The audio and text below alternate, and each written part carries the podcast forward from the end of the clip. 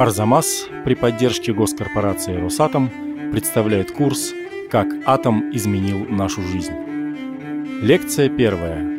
Ядерная физика от открытия нейтрона до создания атомного оружия. Читает Алексей Кожевников.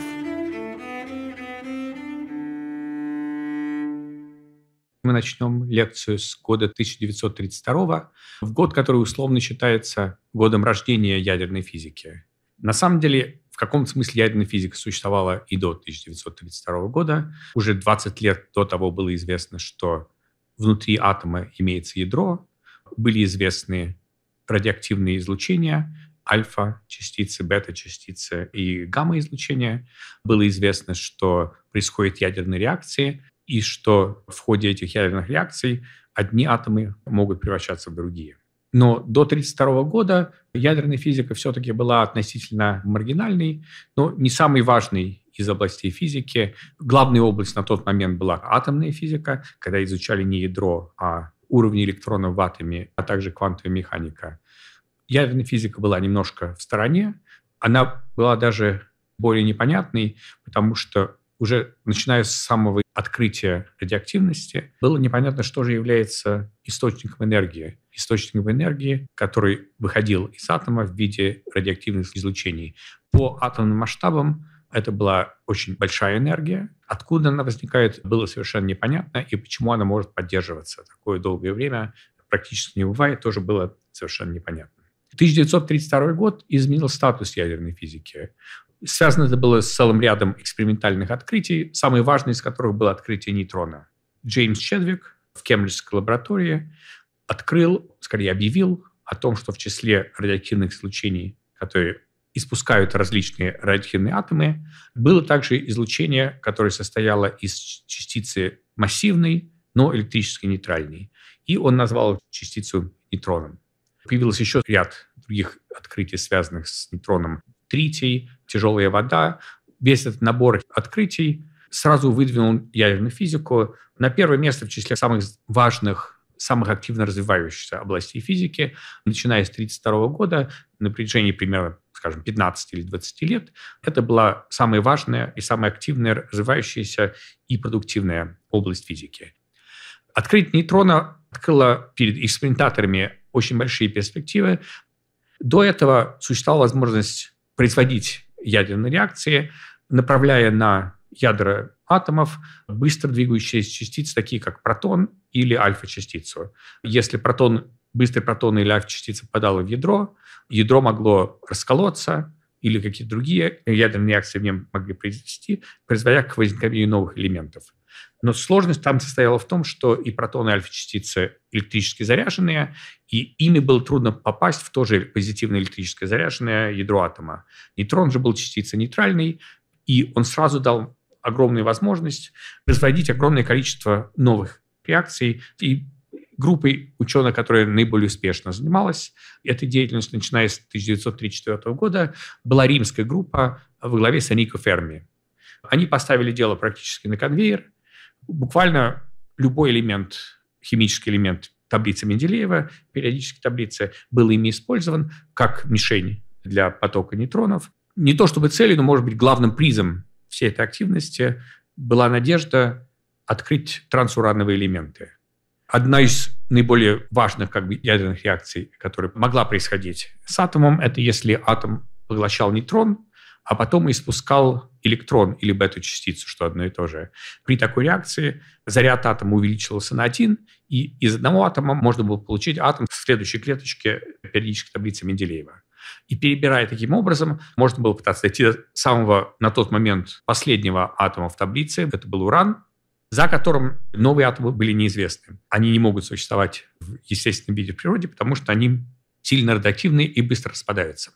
И одной из надежд работы группы Ферми была как раз попытка, облучая нейтронами уран, попытка вызвать такую реакцию, чтобы в итоге получился элемент следующий, который еще не был известен и который не существовал в природе. Открытие любого нового химического элемента по меркам того времени практически гарантировало Нобелевскую премию. И в 1938 году, в начале 1938 года, Ферми как раз смог объявить положительный результат в числе продуктов разных атомных реакций, которые они получали, были какие-то новые типы излучения, новые варианты атомного распада, которые они не могли отождествить ни с каким из близких к урану атомов что позволило им заключить, что в числе продуктов реакции является что-то новое, доселе неизвестный атом, который вполне естественно было считать первым трансурановым элементом. Авторитет Ферми стоял тогда очень высоко, он уже сделал очень много важных открытий, и за это открытие в конце 1938 года ему была присуждена Нобелевская премия. По иронии судьбы, это была одна из тех Нобелевских премий, которая практически сразу была опровергнута, и было показано, что премия была присуждена неправильно. Но неправильно в каком смысле? Не полностью. Было показано, что то, что Ферми получил в результате продуктов реакции, было вовсе не трансформным элементом, а изотопами уже более-менее известными, которые уже тогда существовали. Ученые, которые показали эту ошибку и объяснили, в чем, собственно, дело, была конкурирующая группа, работающая в Берлине, главными представителями которой был Отто Хан, химик, и радиофизик Лиза Майтнер. Они занимались изучили ядерные реакции примерно в том же ключе, как и Ферми, но у них с самого начала результат фермы вызвал некоторые подозрения. Им казалось, что что-то там не так происходит. И к концу года Отто Хан смог сделать другое заключение. Это произошло буквально в течение месяца после присуждения Нобелевской премии Ферми. Хан пришел к заключению, что среди продуктов распада находится не трансурановый элемент, а элемент барий, такой ничем особенно не примечательный элемент в середине таблицы Менделеева. Откуда он взялся при этом, было не совсем понятно. Правильную интерпретацию дала Майтнер довольно быстро, но к тому времени ее положение оказалось довольно сложным. Группа, как я уже сказал, работала в Берлине в течение многих лет. Хан был немец. Лиза Майтнер приходила из Вены, из еврейской семьи. Она работала в Германии уже довольно давно, но положение ее сильно осложнилось после прихода к власти нацистского правительства в 1933 году. В 1938 году ее коллеги поторопились вывести ее из страны. Отто Хан сумел вывести ее в Голландию, откуда она переправилась в нейтральную Швецию, и в нейтральной Швеции смогла выжить во время войны как беженец, имея временную научную работу. И к тому моменту, когда в конце 1938 года Хан и его другой сотрудник Штрасман пришли к заключению, что среди продуктов распада ядерной реакции был барий. Лиза Майтнер была в Швеции и не могла непосредственно принимать участие в этой работе. Поэтому работа, которая стала знаменитой как открытие реакции деления, реакции деления урана нейтронами, вышла без ее участия как автора. Формальными авторами были два ее немецких коллеги. В итоге Отто Хану в 1945 году и была присуждена за это Нобелевская премия. А Нобелевский комитет в 1945 году решил обойти вниманием Лизы Майтнер и ей Нобелевскую премию не присудил. Нобелевский комитет много своих сделал несправедливых решений в своей истории, но это, пожалуй, было одно из самых несправедливых. Майтер, тем не менее, сделала очень важный вклад в понимание реакции деления, потому что именно ей принадлежит формулировка деления ядра. Она была одной из первых, кто знал о том, что Хан написал в своей работе как химик, и она в соавторстве со своим племянником Отто Фришем отдельно опубликовала работу как физик, где объяснила, что реакция, которая происходит в итоге попадания нейтрона в уран, вызывает раскол ядра урана на примерно две равные половинки. Тем самым объяснялось, почему барий в результате появляется как один из атомов примерно в середине таблицы Менделеева. Для описания этой реакции использовал термин деления, который был взят из биологии. Это как деление клеток, размножение клеток, которое происходит у биологических организмов. Начиная с, буквально с первых дней 1939 года, реакция деления урана стала сенсацией для физиков всего мира и вызвала практически сразу не только огромный интерес, но и большую тревогу. Тревогу, потому что вот практически сразу, даже нельзя сказать, чья это конкретно была непосредственная идея, потому что сразу во многих головах возникло понимание, что из этой реакции деления теоретически можно получить использование атомной энергии, возможно, как источник энергии, а также, возможно, как и взрывное устройство, что похоже на бомбу или чего-то очень опасного. До открытия деления урана можно было спекулировать на тему атомной энергии, были известны ядерные реакции, в которых выделялась энергия, которая по масштабам атома была достаточно большой. Производя эти атомные реакции, необходимо было для каждой такой реакции затрачивать намного большее количество энергии и материалов просто для того, чтобы создать условия эту реакцию сотворить. И реакция деления показала, что теоретически появилась возможность цепных реакций. При делении урана на две половинки в числе продуктов даже возникали нейтроны. И если их число было больше единицы, а реально оно было иногда два или иногда три новых нейтронов появлялось, получалась возможность устроить цепную реакцию, и физик мог, запустив эту реакцию, дальше теоретически сидеть и смотреть, как лавина развивается и как большое количество ядерных реакций добавляют новую энергию в результат. Тем самым теоретически появлялась возможность, надежда, скорее на тот момент, что из этого выйдет что-то практически значимое, в смысле, по крайней мере, как источника энергии. Интересно, что как раз это условие на тот момент в каком смысле спасло ядерную физику в Советском Союзе.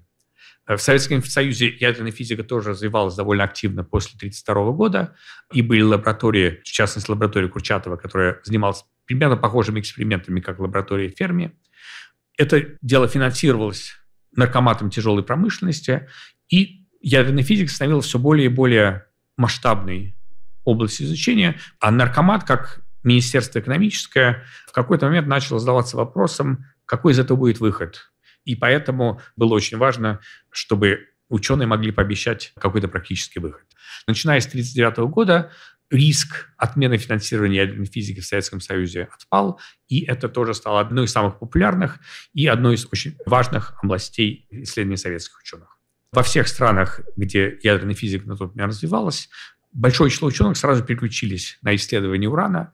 Важный результат получила лаборатория в Париже Жильо Кюри. Они первые оценили критическую массу. Какой минимальный запас урана должен был быть, чтобы теоретически надеяться на цепную реакцию, которая не угасала бы, а продолжала развиваться. И по их оценкам выходило в 10 тонн. Это, в общем-то, показывало, что бомба практически нереальна. 10 тонн – это слишком много для бомбы. Никакой самолет на тот момент не мог перевозить бомбы такого размера и использовать. Но были практически во всех странах физики или инженеры, которые практически сразу же написали письма своим военным начальникам или экономическим начальникам, все-таки утверждая, что есть шанс попробовать сделать и бомбу. И уже начиная с 39-40 годов в разных странах существовали группы, которые думали, пытались выяснить, можно ли произвести из этого оружия. Тут нужно прояснить очень существенную разницу. Не каждая цепная реакция есть взрыв – есть цепные реакции, которые происходят стабильно. Ну, скажем, например, костер, в котором горят веточки, которые туда подкладывают, это тоже цепная реакция. Но ничего там не взрывается, а просто происходит постоянное и стабильное выделение энергии. Это выделение энергии от костра может тоже выйти из-под контроля, и может возникнуть пожар.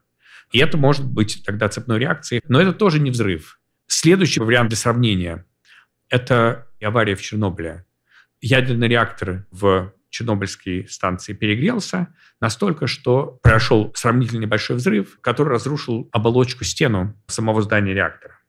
Но это тоже тот взрыв, который для военных целей взрывом не считается. Это не является взрывом уровня бомбы, которая уничтожила Хиросиму. В этом смысле можно сравнить взрыв в Хиросиме, который уничтожил город и привел к жертвам несколько сотен тысяч человек, или локальный взрыв, вызванный ядерным реактором, но в Чернобыле, который был настолько силен, чтобы только разрушить сам реактор, а близко существующий город от взрыва не пострадал. И в этом смысле разница между тем и другим взрывом скорее можно объяснить как скорость реакции. И в том и другом случае цепная реакция приводит к, можно сказать, перегреву и к выделению неконтролируемого количества энергии, но в Чернобыльской реакции неконтролируемое выделение энергии усилилось настолько, пока сам реактор не был разрушен, после чего цепная реакция потихоньку стала затухать и сходить на нет. В атомной бомбе выделение реакции должно происходить на порядок быстрее, на несколько порядков быстрее. Есть э, энергии должно выделиться настолько много, чтобы ее хватило на разрушение целого города до того момента, когда произойдет разрушение самого реактора или самой бомбы, самого объекта, в котором это происходит.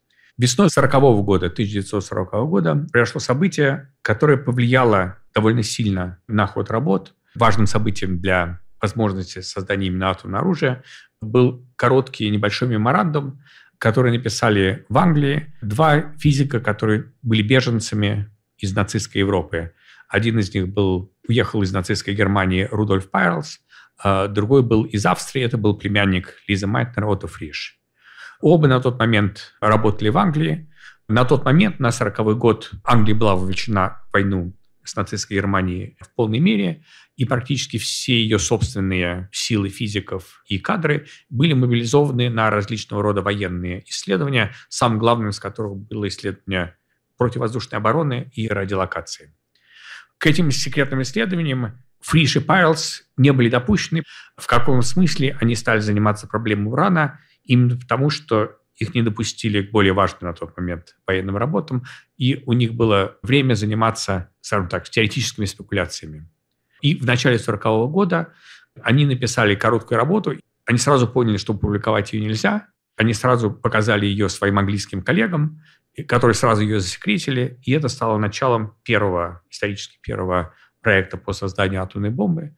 Фриш и Пайрлс попытались рассчитать, как будет происходить цепная реакция, если суметь отделить изотоп уран-235, который существует в естественном уране в количестве меньше, чем 2%, от урана-238, намного более распространенного изотопа в естественном уране. И, к своему удивлению, они обнаружили, что в этом случае цепная реакция происходит намного быстрее, чем в естественном уране, который состоит из смеси изотопов. После года работы, примерно к середине 1941 года, англичане тоже поняли, что они не смогут сделать атомную бомбу. Им стало понятно, что они, так же, как и другая любая страна, которая на тот момент находилась в состоянии войны, и в которой уже вся экономика была подчинена нуждам происходящей войны, не могли решиться выделить такое огромное количество ресурсов, времени и затрат на непонятный проект с непонятным результатом. Поэтому летом 1941 года и англичане начали перебазировать часть своего проекта в Канаду, подальше от театра боевых действий, там, где его, по крайней мере, не могли разбомбить, а также решили поделиться секретом с американцами в качестве, как бы сейчас сказали, научного обмена.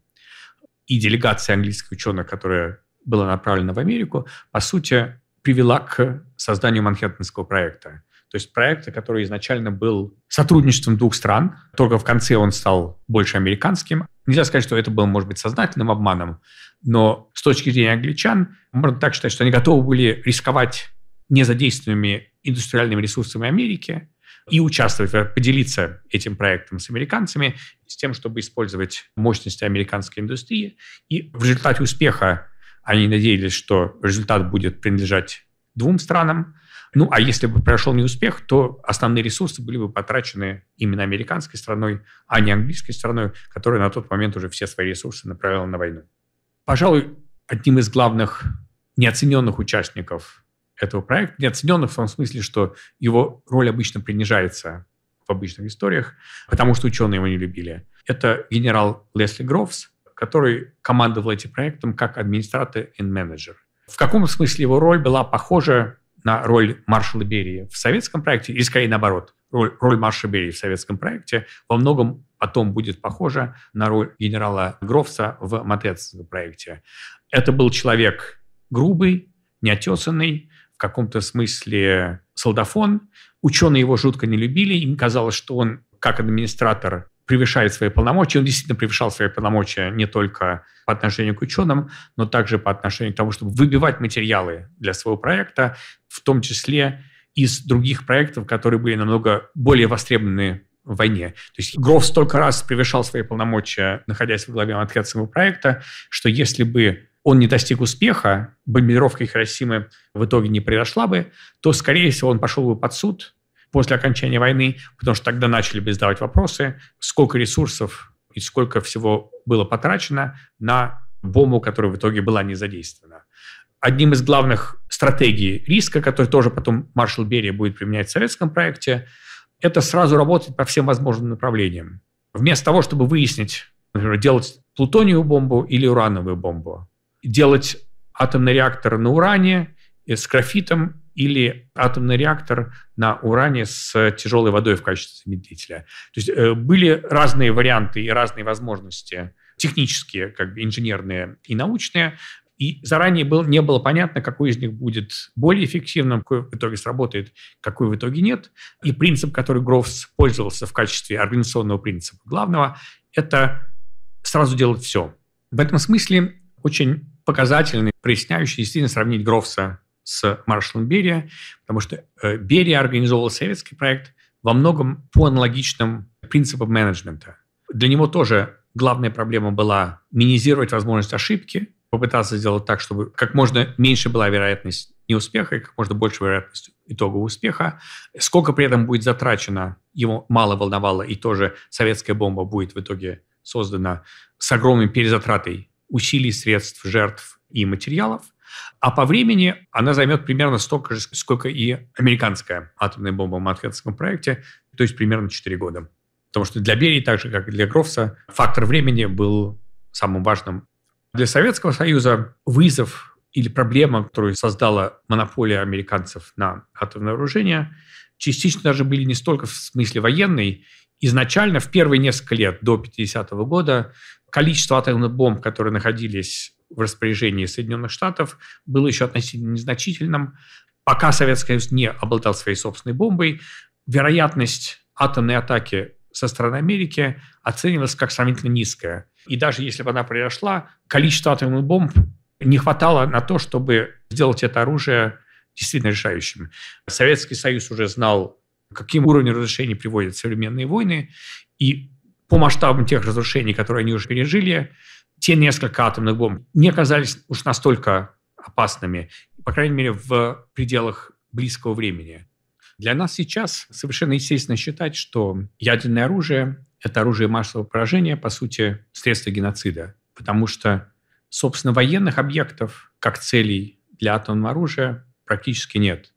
Единственное, что для чего атомная бомба реально существует и может применяться, это чтобы уничтожать город с миллионным населением.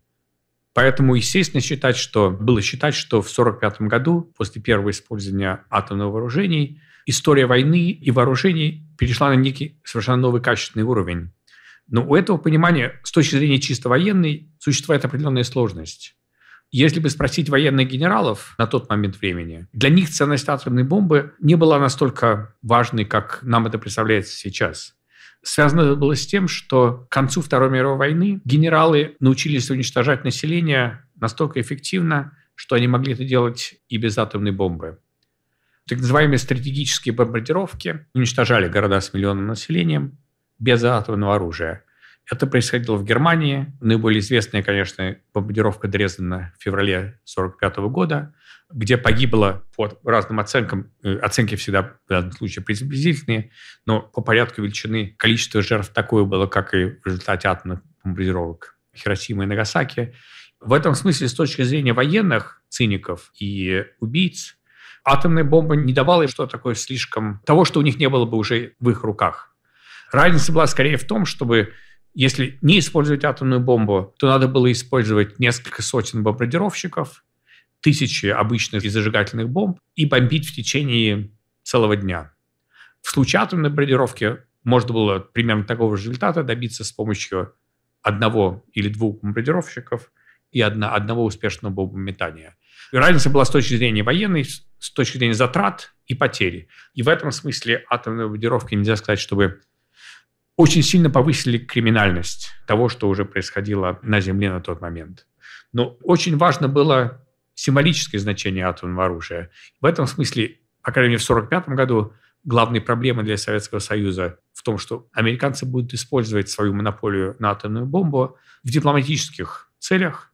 Наличие атомного оружия у Америки довольно сильно повлияло на невозможность переговоров после окончания Второй мировой войны и в этом смысле способствовала быстрому переходу к состоянию холодной войны. Следующая лекция о том, как в Советском Союзе создавали бомбу и почему это было большой наукой. Проект подготовлен при поддержке госкорпорации «Росатом» в рамках празднования 75-летнего юбилея атомной промышленности –